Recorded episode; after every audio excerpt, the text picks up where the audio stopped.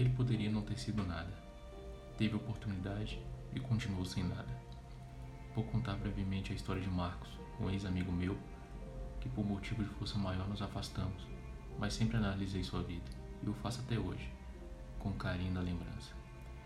Marcos desde pequeno admirava as pessoas anônimas que faziam coisas extraordinárias, os guerreiros do dia a dia. Seus gostos eram diferentes de todo o resto da família. Adorava desenhar monstros e torcia para os vilões das novelas e dramas de TV. Seus pais não tinham muita cultura, mas eram esforçados na tentativa de explicar a vida como ela é. Típicos brasileiros médios. Marcos cresceu em um ambiente de desunião. Brigas terríveis e constantes entre seus pais marcavam seu dia a dia. Natal, Ano Novo, Páscoa, aniversário, dia de eleição, não tinha trégua. Era briga todo dia.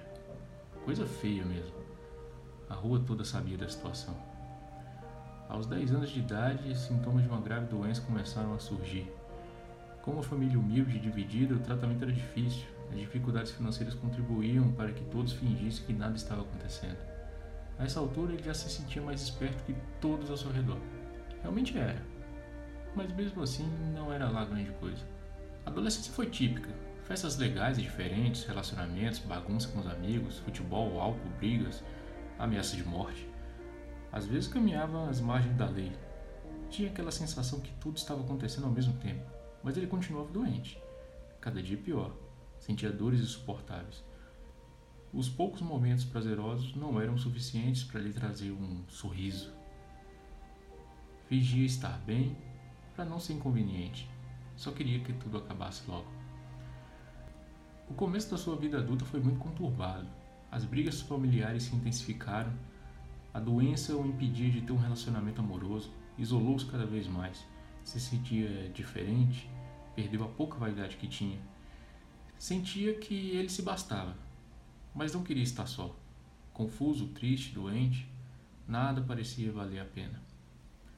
A obrigação de viver em sociedade era torturante para ele, mas tentava manter a aparência de uma vida normal.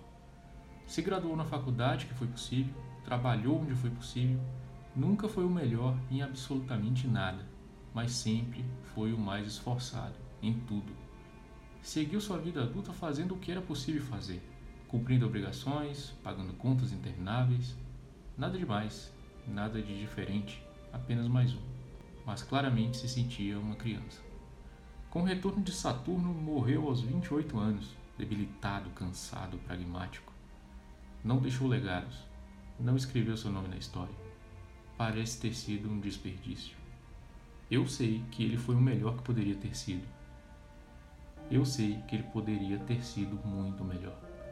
Ele não teve tempo de estudar o taoísmo, tampouco sabia das necessidades de encontrar o equilíbrio.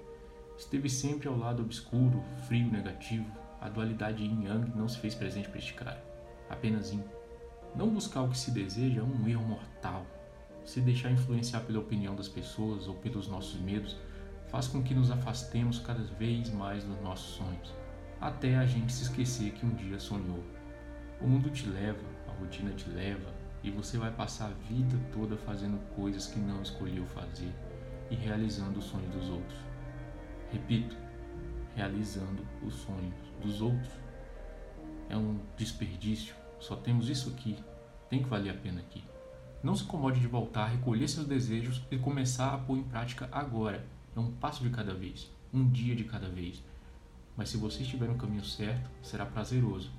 E você vai cair. Se levante, siga em frente mostrando que você está no comando da sua vida. A caminhada é grande, difícil, mas é linda. E quando você perceber que está no caminho certo, os olhos vão se encher de lágrimas e você vai saber que será o que sempre quis ser. Não temos um final, nós temos um caminho a ser aproveitado, uma única chance. Só precisa dar certo uma única vez.